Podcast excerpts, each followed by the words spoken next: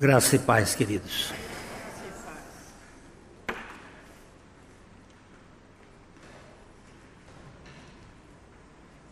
Você trouxe óculos, meu bem?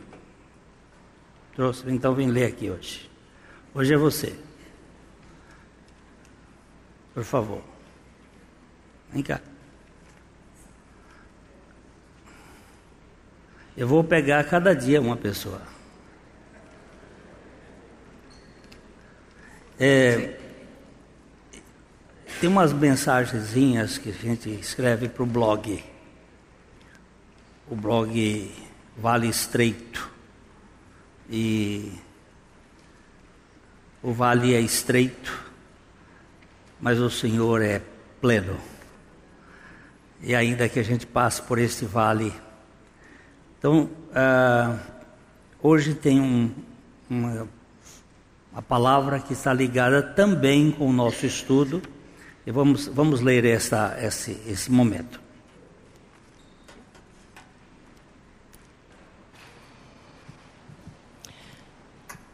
Bom dia. Bom dia. Um dia um repórter perguntou ao ancião George Miller, 91 anos, homem de Deus, qual era a causa do êxito na sua missão. Então ele respondeu com a precisão de um santo. Um dia morri para George Miller, para suas opiniões e preferências, gosto e vontade Morri para o mundo, sua aprovação ou censura. Morri para a aprovação ou acusação até mesmo de meus irmãos e amigos. E desde então tenho procurado apenas apresentar-me aprovado diante de Deus. George Miller morreu. Como morreu? Miller cria como o apóstolo Paulo, que a vida cristã era uma substituição. Não mais eu, mas Cristo vive em mim. Ele disse: Morri para George Miller, para suas opiniões e preferências, gosto e vontade. Quer dizer que ele se anulou completamente? Não necessariamente. Ele não se aniquilou. Ele foi substituído. Ele morreu na cruz com Cristo. Ele creu em sua morte juntamente com Cristo e creu também em sua ressurreição com Cristo. O cristianismo é vivido pela vida de outro, é a união com Cristo. Miller entendia que sua experiência com Cristo o tirou do governo do mundo, de sua aprovação ou censura. Aqui está uma grande luta Muitos vivem em busca de sua aceitação e aprovação pelas pessoas nas redes sociais e, ao mesmo tempo, fugindo como o rato do gato de qualquer desaprovação que o descarte no cenário dos aplausos. Uma das minhas grandes lutas está aqui. As pessoas nos veem por fora, mas nós sentimos por dentro os ventos fortes de nossas ambições. Às vezes, mascaramos, fazemos de conta que elas não existem, contudo, uma tempestade violenta rola em nosso interior. A grande maioria não vê, mas, se formos sinceros, não podemos negar. Luto com a necessidade de ser aceito e temo ser rejeitado. Não mostro isto Porém, sofro com isto. Sinto os efeitos internos da carência da visibilidade externa. Estou tentando ser o mais honesto possível. Mesmo assim, corro riscos de ser mal, mal visto. A alma poluída de ego é uma realidade intensa de autossuficiência, mesmo se o espírito já estiver regenerado. Não basta nascimento do alto e é preciso rebaixamento no íntimo. Sem a salvação da alma, a fé cristã parece falácia. Um estilo humilde, mas um coração sofisticado e soberbo não concilia-se com o Senhor acocorado lavando os pés. Miller não somente cria na morte de Cristo como seu Salvador, mas cria em sua morte com Cristo, para que ele fosse o seu Senhor. É como a encarnação do Verbo. Olhei para um jovem e vi um Apolo das ideias. Seus discursos eram como rio caudaloso cheio de pensamentos excitantes.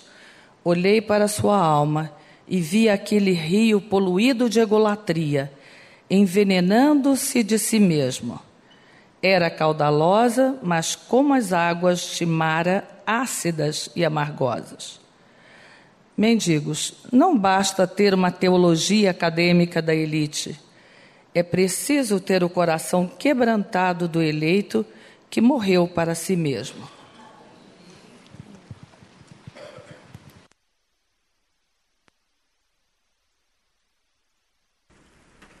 Quem de vocês não sofre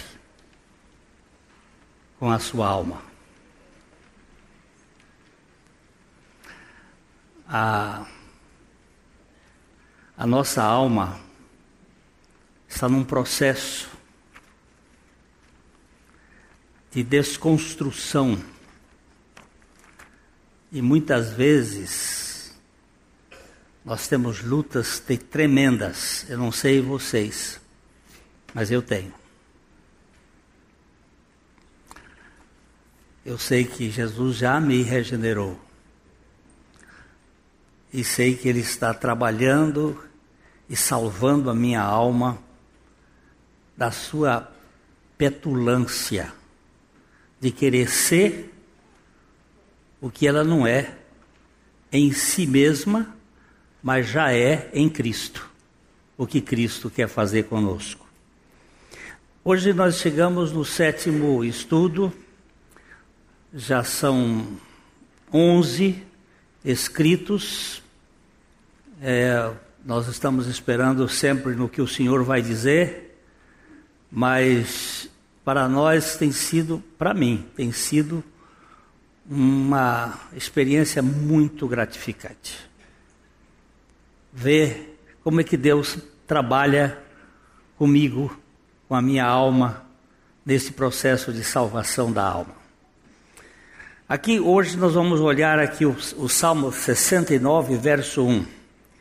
Ele diz: Salva-me, ó Deus, porque as águas me sobem até a alma.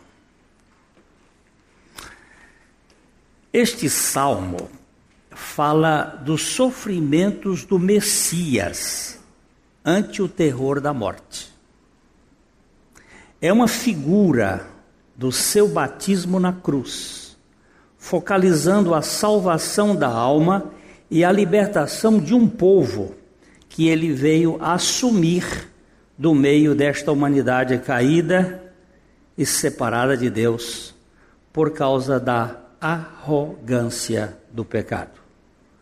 É algo que transcende os limites da compreensão humana. Jesus na cruz, ele não era o simples homem da encarnação ou o simples homem da Galileia. Ele era o homem federativo.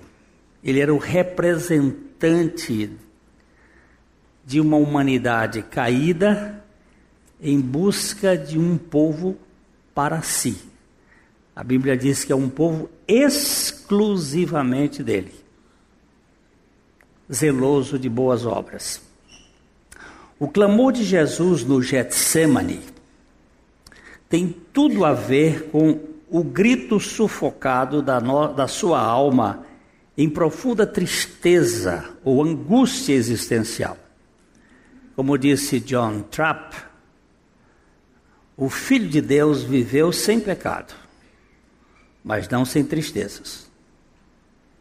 E aqui nós lemos Mateus 26, 38, que diz: Então lhe disse: a minha alma está profundamente triste até a morte. Ficai aqui e vigiai comigo. Depois ele vai dizer que o espírito estava pronto, mas a carne é fraca. É, nós vamos olhar mais para frente que corpo sem alma é defunto. Carne sem alma é no, só pode ser bife. Não tem sentido. Quando ele está falando de carne, é exatamente esta ideia de uma alma encarnada agindo na sua soberba serpentina da serpente, da sua postura de ser como Deus. A alma pós-pecado é uma entidade destituída da comunhão com o seu Criador e que vive criando meios para tentar satisfazer o vazio de identidade que passou a existir em seu interior. A morte do Messias fala da conquista sob o poder da morte e a libertação da alma escravizada pelos efeitos ensoberbecidos da rebeldia edênica, cultivada com ardiz. Hoje, no programa Café e Fé, eu fiz uma declaração, uma citação de que nós não somos é, ovelhas perdidas, nós somos um povo desgarrado e rebelde que foi alcançados pelo Senhor. Na verdade, nós somos muito ensoberbecidos. Quando o Senhor nos achou, Ele achou gente revoltada, que não tinha nenhum interesse por ele. Eu não o queria e nem queria querê-lo, porque eu só queria a mim mesmo. O meu querer era voltado para a satisfação do meu próprio ego. E esse Senhor veio ao meu encontro. Isto é muito constrangedor. Eu não sei explicar isto. No processo da revelação bíblica, há um fato bem instigante. Ao falar do aumento da linhagem dos homens, que creio seja a descendência de Caim, houve uma miscigenação dos filhos de Deus com os filhos dos homens, com as filhas dos homens, ou um casamento de duas linhagens. Nós lemos em Gênesis 6, 2 assim: Vendo os filhos de Deus que as filhas dos homens eram formosas, tomaram para si mulheres as que entre todas mais lhe agradaram. Eu vou ler esse parágrafo seguinte e depois vamos dar uma palavrinha aqui. Sei que esse texto tem sido interpretado com outras vertentes, mas, para mim, isso se trata do casamento dos descendentes de Sete, a família dos filhos de Deus, com algumas mulheres descendentes de Caim a família dos filhos dos homens. Vejo aqui um casamento misto e a mistura de duas culturas gerando uma espécie de gigantes físicos e psíquicos. É, quando a Bíblia pega os dois primeiros filhos de Adão, Caim e Abel, ela toma aquilo como duas realidades, a meu ver, da religião e do evangelho. A religião representada em Caim, que diz assim: Eva, adquiri um varão com o auxílio do Senhor. Eu, Eva, adquiri. Eu, Eva, tive uma conquista. Tanto é que ela pôs o nome dele de Caim. Caim significa conquista. Eu conquistei. Eu tenho um, um varão que foi fruto da minha aquisição. Quando Abel nasceu, ela diz assim: e deu à luz a Abel. Já o verbo dar aí chama atenção. Dá à luz. Eu, ela, ela o delivrou, nem pari, pariu. Aí depois vocês vão ter que estudar isso. Um, uma delivração ou um delivramento é uma coisa mais frugal na aparição. Deu à luz e pôs o nome de Abel. Abel significa uh, um sopro não é uma conquista. É algo parecido com o dom da vida que foi dado por Deus.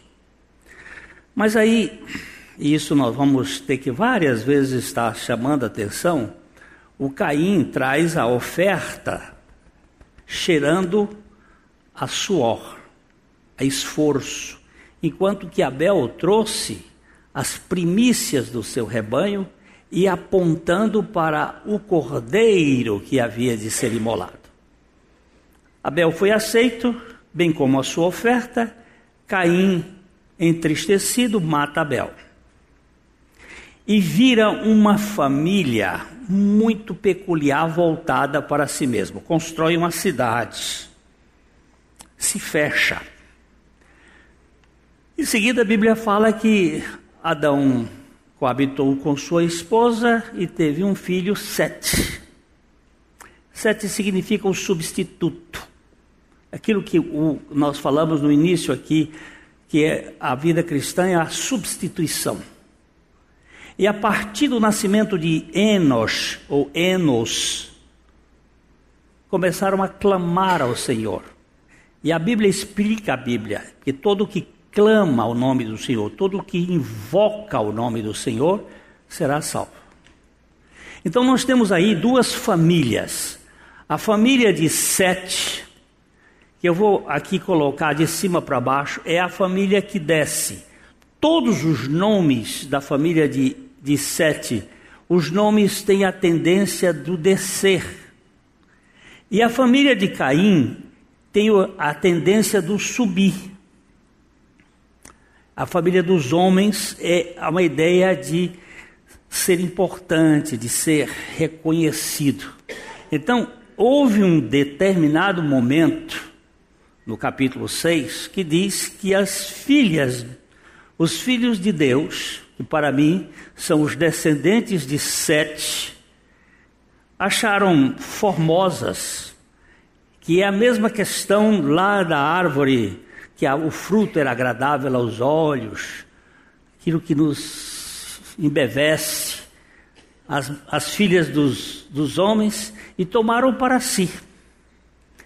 Mas o capítulo 6 ainda não houve dilúvio. O dilúvio começa no capítulo 7 e vai para frente. Então não morreu essa raça. Morreu, mas sobrou alguém. A minha opinião, eu digo, eu interpreto isto, é que Cão, filho de Noé, casou-se com uma moça descendente de Caim. É por causa desta palavra que nós vamos ver mais na frente que vai dar à alma essa tendência de ensoberbecimento, e a palavra givor, que nós vamos falar aqui um pouco. Ela aparece neste cruzamento e ela reaparece na família de cão. Tem outros termos que vão mostrar, como se fossem pistas que Deus coloca. Quando você está dentro de uma mata, você vai olhando os as pegadas dos animais, para ver se, ah, que passou aqui uma onça. Você olha e diz: não, não é onça, aqui tem. Não, não é rastro de onça, aqui é rastro de cachorro do mato. Como é que você sabe disso? Porque você tem uma experiência. Na Bíblia também tem algumas coisas que você precisa saber pelas palavras, pelos termos, porque tudo que Deus colocou tem um propósito e ali tem uma família que passa pelo dilúvio, e esta cultura passa na família de Cão.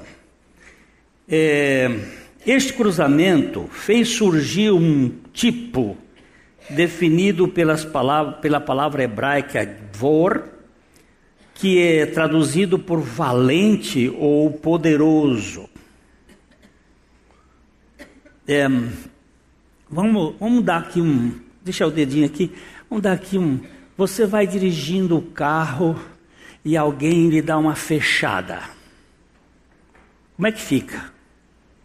Como é que fica a alma nesta hora? Hum? Honestos. Fica poderosa, fica valente, não fica? É.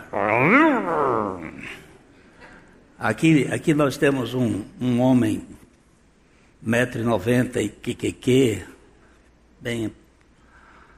Mas é um... Ele é um minhocuçu. Você sabe o que é minhocuçu? Aquela...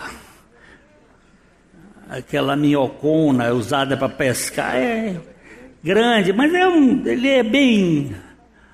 Aí, ele ia dirigindo o carro e de repente ele fechou alguém, assim dessas fechadas que você não, não tem o objetivo de fechar, mas fechou e o cara veio por trás, trancou ele e saiu de dentro do carro.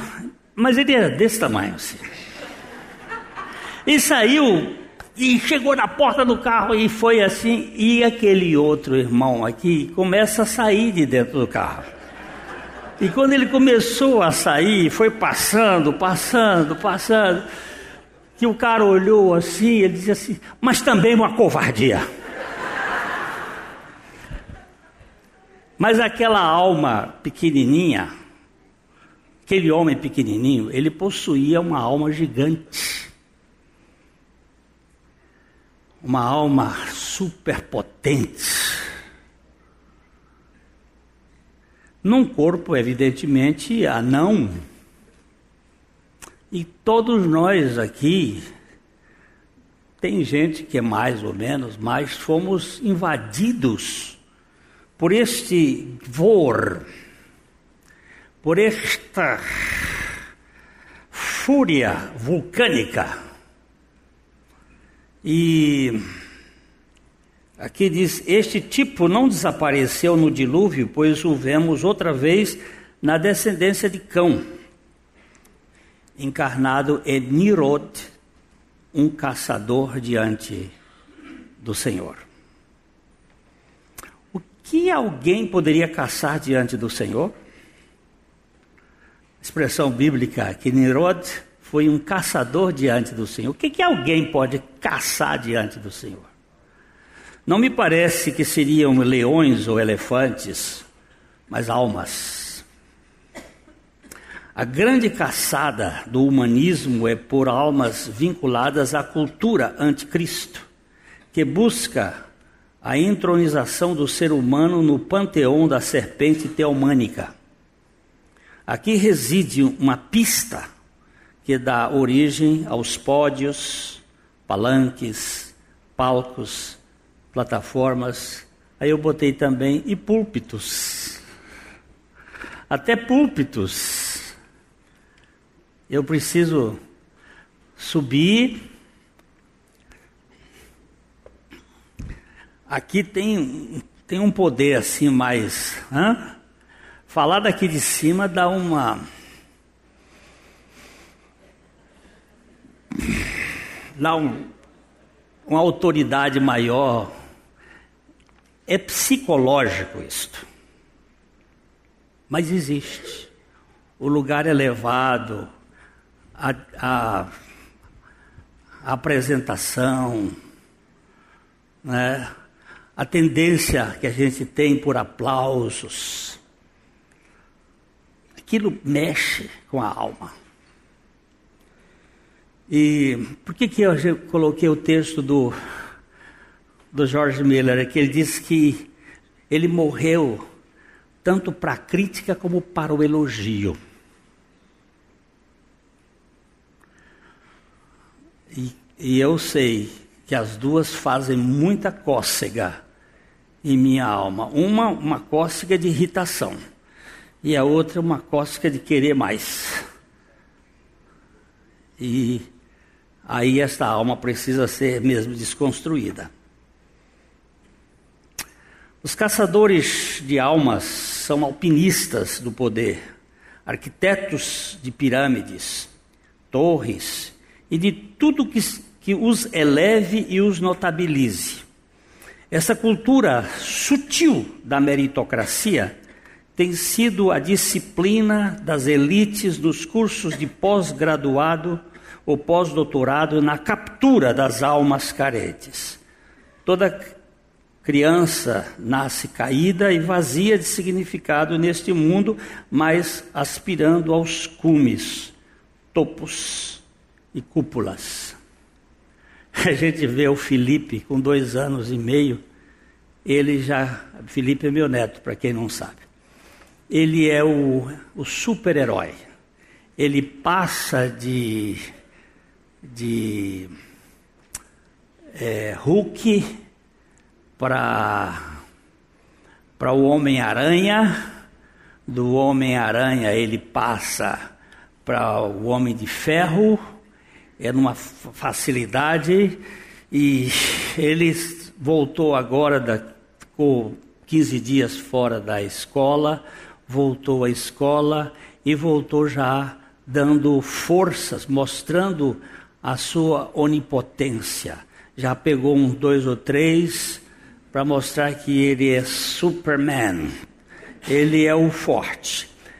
Essa tendência entre os dois e três anos de idade é muito normal na criança. O pior é quando esse surto passa para mais adiante.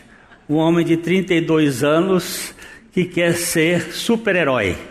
E quando a coisa não acontece, ele bate o pé e grita e vira a mesa e joga a, o cristal na mulher e a mulher joga a panela no homem e vira aquele pandemônio. O que, que é isto?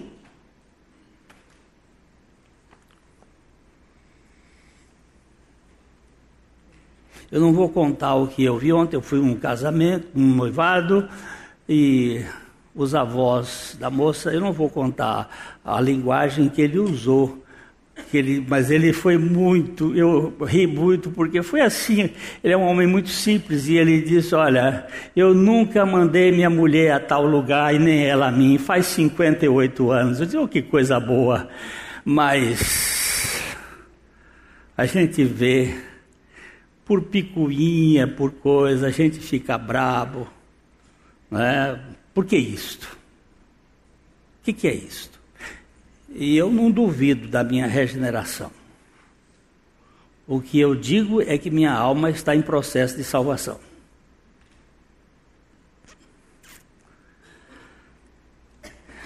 Ah, todos nós desembarcamos na terra com uma inclinação ao trono e ao cultivo dos altares, facultando o ingresso imediato dos bebês aos cursos de dominadores do planeta. A vida na Terra é governada por ambições cósmicas e a alma vive construindo plataformas de lançamento para se atirar como pipa em busca dos lugares altos e deste modo tornar-se de alguma forma visível e notável na arquibancada do seu show bizarro de ser como Deus. Onde é que você está? Como é que eu vou aceitar não ser Deus? Que coisa. A alma poderosa é fruto da proposta da serpente e da altivez cultural nirodiana do zigurate. Zigurate é aquele, aquela, aquela torre de Babel que vai crescendo assim até o topo chegar no céu. Ele não chegou no céu, vou falar aqui bem baixinho para você. Eles não chegaram no céu no sentido da construção, mas eles chegaram no céu no sentido do zodíaco. Quem lê aqui astrologia? Pois é, vai procurar os astros para governar a psique.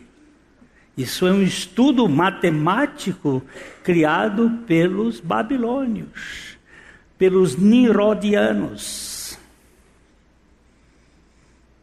Queremos que o, o céu determine. Eu sou. Eu não sei nem qual é o meu. Fevereiro é o quê? Aquário. Eu sou aquariano. Aí o outro diz: Não, eu sou leão. Aí eu vou dizer: Não, eu sou virgem. E aí começam as conversas que são interessantes. Mas tudo isto. Eu fiz uma vez um programa com uma pessoa que faz esse tipo de leitura. E eu perguntei para ela: Mas só tem coisa boa?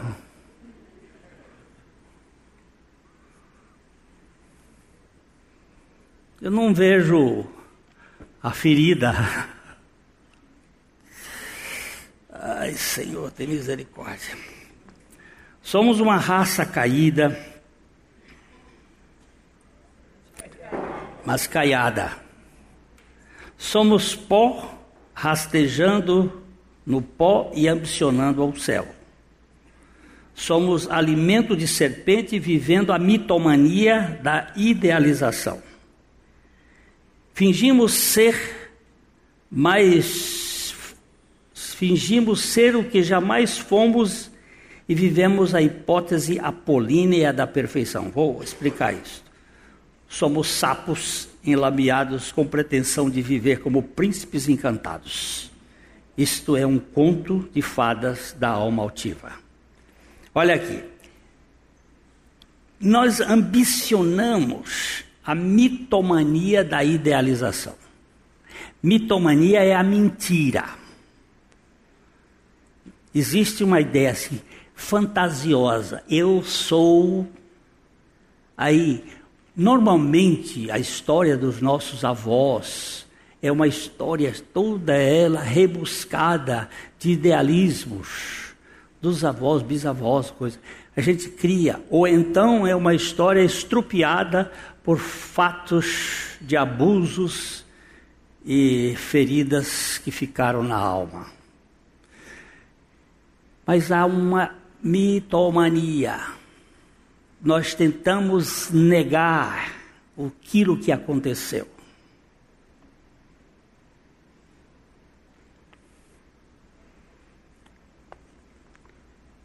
Quando eu vim para o Rio de Janeiro com 17 anos, tinha um rio na propriedade do meu pai que eu achava mais uma coisa impressionante. Para atravessar nadando aquele rio era um, um trabalho insano quando menino. E quando eu voltei lá, ó, uns seis, sete anos depois, era um córrego. E eu perguntei, mas será que é isso aqui? Esse rio não era largo? Perguntei para o meu irmão.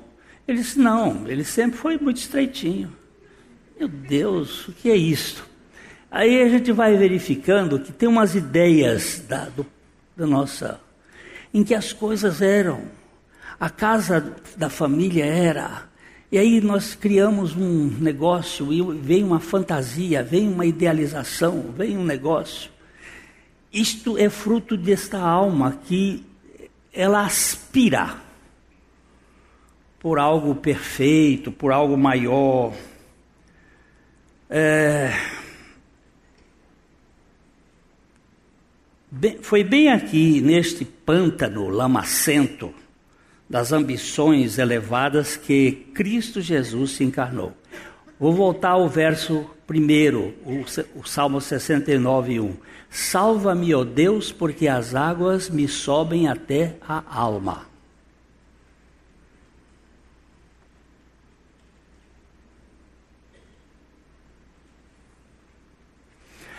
A imagem é muito tosca e muito feia, mas eu vou falar. Diz que o inferno é um lugar onde você está com dentro de um tonel de fezes até aqui. É um tonel, é uma piscina de fezes. E toda vez que a pessoa vai entrar, o outro vai entrar, aquele lamaçal. O que está dentro diz assim: entra devagar. Porque a situação é crítica. Mas olha, a figura aqui é: a minha alma está aqui, nesta lama. Jesus.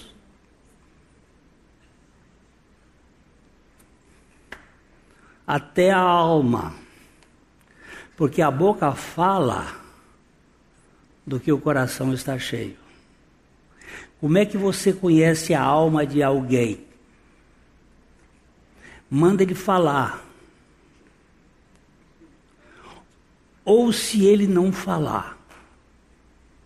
O silêncio também pode ser uma forma de diagnóstico.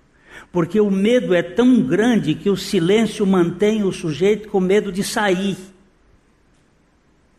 Por quê? Porque a inadequação não lhe permite sair.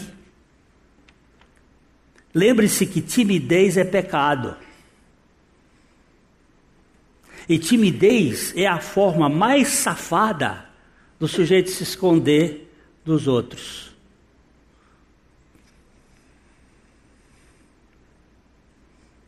Quando chamar você aqui na frente, estou com medo mais para frente a gente vai.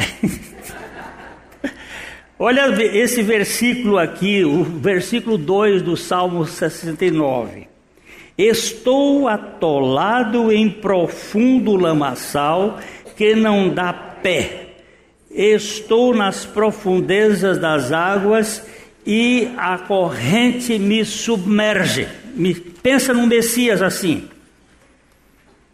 E pensa que essa corrente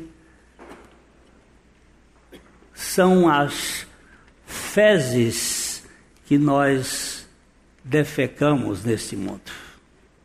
Misturando esta este espécie de uh, qual é o rio mais poluído hoje do Brasil?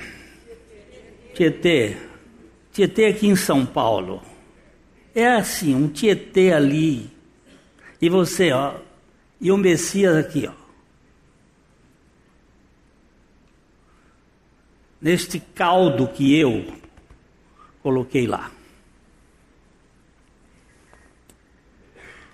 O que ele está fazendo neste mundo caído e depravado? Ele veio salvar almas ensoberbecidas pelo pecado.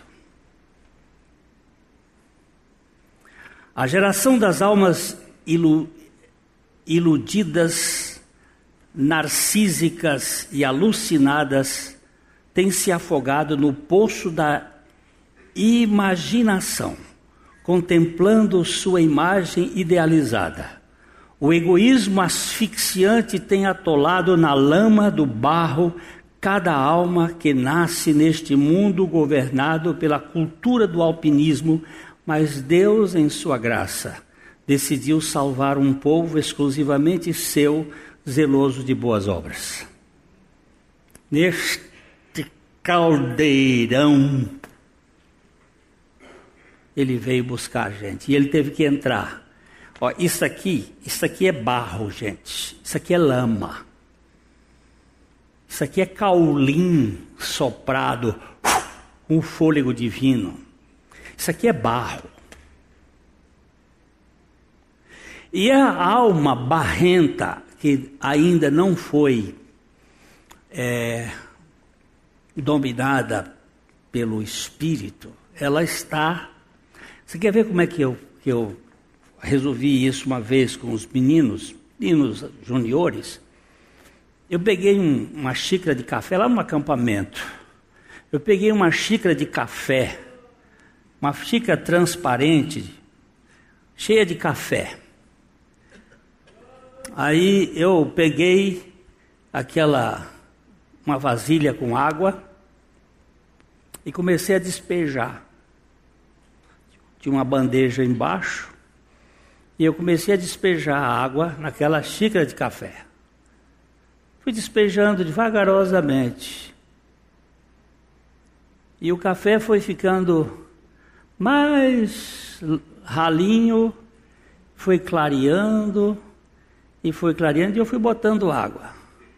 E daqui a pouco, você olhava, não tinha mais café, porque a água que estava sendo derramada ali tinha expulso o, o café e ficou aquela xícara cheia de água limpa. E os meninos entenderam isso. Quando a vida de Cristo começa a ser derramada e manifestada de dentro para fora, aquele, aquela borra, aquela sujeira histórica da alma, nós começamos um processo de salvação aquilo vai limpando, vai limpando. Quanto mais você ficar debaixo da torneira da graça de Deus, mais purificado você será. Aquilo vai limpando, limpando, limpando, até não sobrar mais nada. Por isso que George Miller disse: Eu tenho me apresentado a Deus. George Miller morreu. E agora, aquele processo começou vindo de lá para fora, de dentro para fora. Então Jesus se encarnou num barro, barro é corpo, lama assento, e toma a causa destes pigmeus terrenos administrados pela morte, mas com alma gigante, e vai voluntariamente até a cruz para desfazer todo o processo de envenenamento da serpente. A morte de Jesus tem o poder de vencer o poder da morte e desintoxicar do veneno de altar as almas do seu povo. Isso aqui é tão precioso. Ele vai retirar toda aquela toxina de que eu tenho que ser isto, de que eu tenho que ser. Essa semana eu fui almoçar com um advogado, ele está ouvindo a palavra de Deus, ele está interessado. E ele disse uma frase no meio da nossa conversa que foi muito interessante. Ele disse: antigamente, as pessoas, o, bonito era a pessoa contar as coisas que ela sabia, o que elas, os cursos que ela possuía, a coisa que isso era bonito a gente saber as coisas dela. Hoje o bonito é você ficar quieto. O correto é você não se exibir, não contar muita história. A gente está vendo como é que a Polícia Federal está descobrindo o. Hein? A Receita Federal está descobrindo o dinheiro que você não. Como é que. Não declarou. Como? Você vai viajar para para Grécia, aluga um barco, passeia, tira foto e bota no Facebook. Bota uma porção de coisas de viagem no Facebook. Aí o que, que acontece? Eles estão dia e noite fazendo mas esse cara disse que só teve tanto de rendimento. Aqui no Facebook diz que ele fez isso, aquilo, aquilo outro. Uma atrás dele. Aí, o número é grande que eles estão pegando. O cara acabou com aquela botija. Não é isso, Joaquim? Sabe o que é? A gente quer dizer uma coisa que é imaginário. Aí está pegando todo mundo. Ó, eu estou contando para você, porque se você tem alguma história dessa, saia do Facebook ou não se exponha. Não fique aí se mostrando que isso, essa necessidade de se mostrar, de se isso é uma necessidade de infantilização de alma soberba. Isso é comportamento de uma criança de dois anos. Agora, só para lembrar, lembra-se do rei Ezequias. O que, que o rei Ezequias fez? O rei Ezequias mostrou as riquezas de Jerusalém, as riquezas do templo. Quando os babilônios chegaram lá, ele chamou, fez um banquetão, ele chamou e eles foram ver. Quando o profeta Isaías mandou um recado para ele, mandou um, face, um WhatsApp para ele assim: disse: Olha, você cometeu um grande pecado. Os babilônios vão buscar tudo Aí Ezequias caiu em si, começou a chorar e orou a Deus. Aí veio outro Facebook dizendo assim, outra mensagem dizendo assim: não será no seu tempo, mas será nos seus netos. Deus te preservou. Essa mania de querer mostrar. Isso é uma alma que está aí, gorda, obesa, mas é uma alma pequenininha sofrida que só ela. Jesus vai até a cruz e desfaz o encantamento da cobra, anulando o poder sutil da morte, e em seguida, da sua tumba escancarada, dá vida ao espírito morto, habitando nele por meio do Espírito Santo. Com, este, com esta vivificação espiritual, a Trindade inicia na história a salvação de um povo que foi projetada por ele na eternidade. Alguém já disse que a graça está especialmente associada com os homens em seus pecados. A misericórdia está geralmente associada com os homens em sua miséria. E Santo Agostinho procura trazer luz a este quadro trágico, dizendo: a graça de Deus não encontra homens aptos para a salvação, mas torna-os aptos para recebê-la. O apóstolo Paulo vê esta, esta fase assim. Vamos ler Romanos 8, 9. Vocês, porém, não estão na carne, mas no Espírito. Se de fato o Espírito de Deus habita em vocês. E se alguém não tem o Espírito de Cristo, esse tal não é dele. Onde é que está o Espírito de Cristo? Onde está o Espírito de, de Cristo? Em nós onde? No Espírito. Espírito se comunica com Espírito. Alma se comunica com alma. Corpo se comunica com corpo. Tem relacionamentos são muito fortes. Ou o Espírito de Deus não se comunica com minha alma, ele se comunica com meu espírito.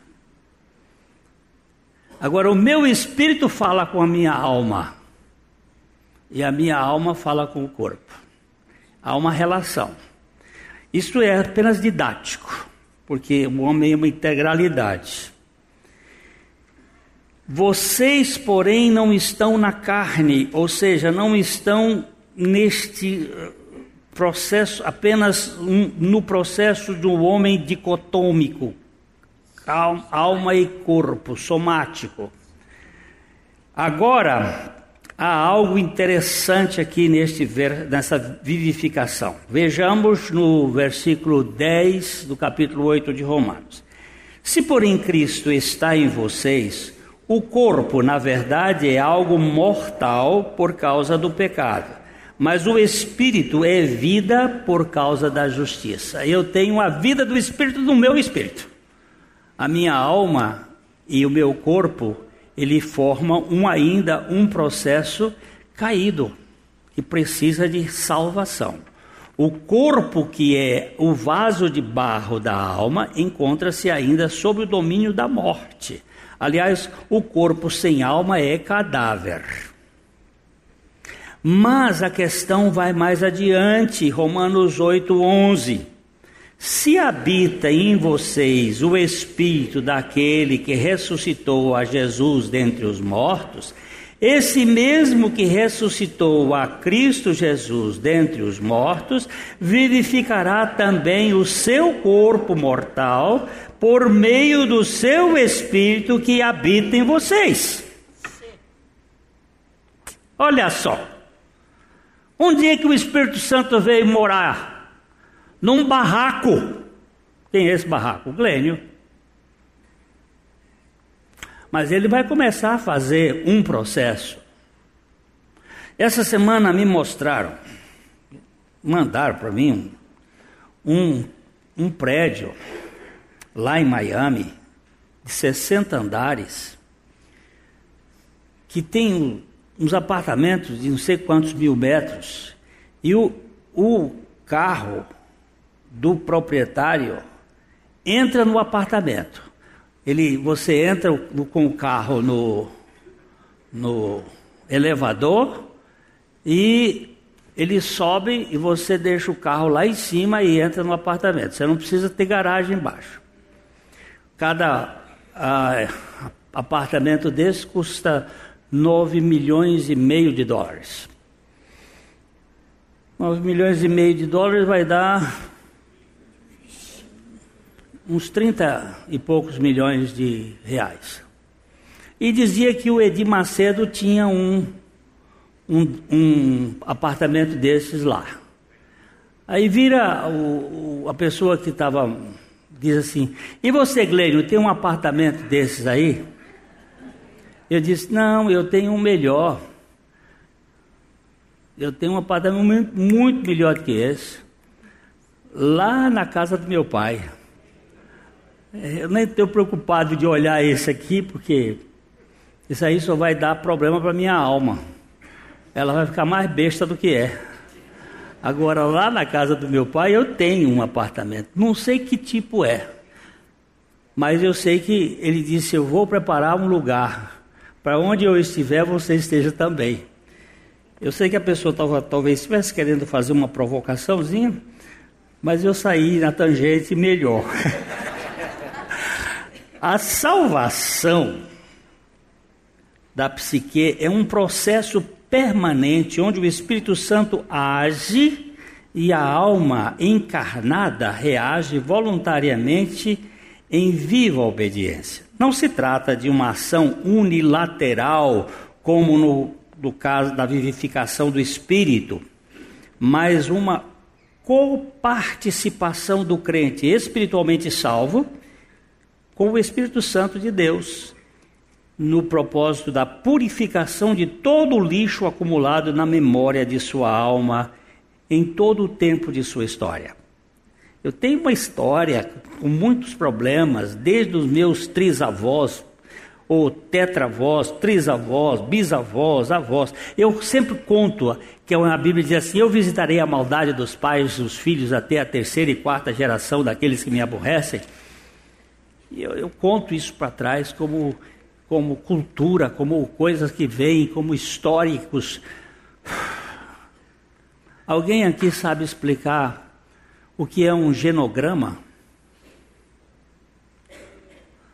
Eu já olhei para uma psicóloga lá, mas o genograma é um processo de, de estudar a cultura de uma família, né? as ligações. Teve, na sua família, teve algum, alguma pessoa que se suicidou, teve uma pessoa que teve problemas homossexuais, ou teve assassinato, ou teve estupro, ou teve isso. Então, você vai descobrir nos avós, nos bisavós, a gente não caminha muito para trás porque não sabe muito, mas sabe aqui e acolá tem uns negócios, os bêbados, os ébrios, aqui e acolá, e aí você vai descobrir os segredos familiares, os problemas familiares, as dores da alma que vão passando de pai para filho e vão se manifestando e vão a cultura que vai se passando e a alma daquela criança vai adoecendo naquele ambiente adoecedor. E nós precisamos de um Salvador que entre nesse negócio e mude essa história. Às vezes vamos precisar de remédio. Agora eu vou entrar aqui um pouquinho. Eu uso óculos desde os 14 anos de idade. Eu tinha problemas. Eu aceito usar óculos, mas não aceito tomar um remédio psiquiátrico, porque eu não sou louco. Quem foi que disse que você não é louco? Quem te contou essa história? Não tem aqui ninguém sadio. Se não é neurótico, é psicótico. Se não é psicótico, é psicopata. Tem todo mundo aqui cheio de problema. Não vem com essa história, não. Ah, mas eu não sou. É pior ainda, porque nega. Quanto mais nega, pior fica. E não tem cura. Vai ficar aí amarrado em cima do toco. Mas eu não sou assim. Eu não jogo pedra. Não jogo pedra, mas come. E nós precisamos de um Salvador, gente, que se encarna e que entra nessa lama para tirar a gente dessa lama, para salvar a nossa alma.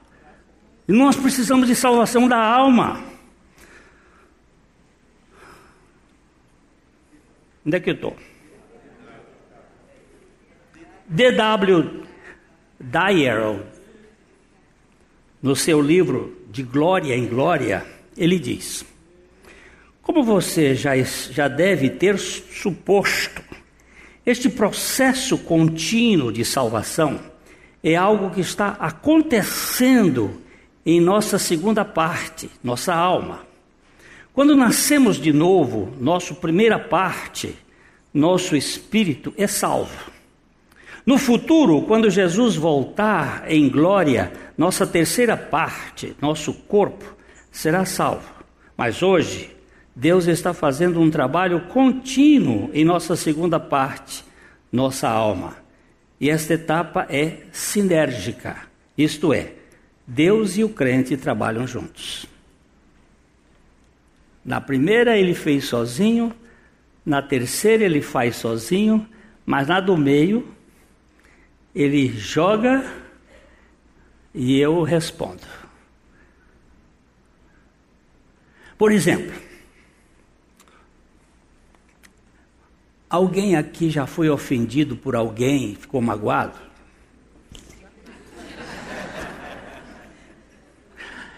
O que, que essa mágoa faz dentro de você? Hum? Ela, ela começa a fermentar. E você precisa, ah, se você deixar, você vai cultivar, ela vai ali, vai criar raiz, vai criar. Aí de, de amargura ela vira ressentimento, de ressentimento ela vira ódio, de ódio ela vira assassinato. Hum? Aí adoece o corpo. Adoece o corpo. Agora, o que, que, eu vou fazer com essa coisa? A pessoa me feriu. Feriu, feriu. Eu, eu sou humano, eu estou ferido. Muito comum em casamento, em relacionamento profissional, em isso, aquilo. O que, que eu faço agora? O que, que eu vou fazer? Eu não tenho outra opção. É ir para a cruz, ser tratado por Deus, ser liberto desta, desse ressentimento e soltar o tal dito cujo com perdão. Você está perdoado. Em nome de Jesus. Eu não tenho perdão, eu não tenho, nunca tive, mas ele disse que derramaria no meu coração. Então, com o dinheiro do, do Bill Gates, que eu contei domingo passado, eu perdoo. Com o perdão de Jesus, está perdoado. E não vem para cá ficar guardando ressentimento, porque eu não quero ser prisioneiro da minha memória. E quem vai decidir isto, o Espírito Santo diz: Perdoa, meu filho. Sim, senhor, perdoado está. Com o teu perdão eu perdoo. Eu estou olhando para uma mulher que aconteceu isso aqui nessa igreja alguns anos atrás quando ela perdoou o marido, que ela estava muito sofrida. Foi uma palavra assim: perdoado está, em nome de Jesus. Nós podemos ver como este processo se desenvolve na vida cristã nesses versículos de Romanos 8, 13 a 14. Vamos ler juntos. Portanto, meus irmãos, nós temos uma atribuição, que é a de não vivermos de acordo com a nossa natureza humana caída. Porque se vivermos de acordo com essa natureza, estaremos dominados pelos efeitos da morte. Mas se pelo Espírito, no, Espírito Santo, nós mortificarmos os feitos pecaminosos, com toda certeza viveremos espiritualmente sadios em Cristo. Essa é uma, é uma paráfrase, uma tradução muito interessante que procura mostrar a mensagem da palavra. Mas eu não consigo, eu não consigo, não consegue mesmo. Mas Deus disse: Eu vou financiar isto. E agora? Agora me diga assim: quer ou não quer? Não diga mais, eu não consigo. Quer ou não quer? Porque se você disser quero, pronto, está à disposição. O plano de Deus é substituir pouco a pouco nossa vida terrena e corrupta pela sua gloriosa vida eterna. Isto é o que o termo a salvação da alma quer dizer. Fui salvo no meu espírito, estou sendo salvo na minha alma e serei salvo no meu corpo. Amém. Bota água, bota água dentro da xícara de café. Vai derramando. Vai derramando. Daqui a pouco você olha, tá branquinho. Branquinho, limpinho.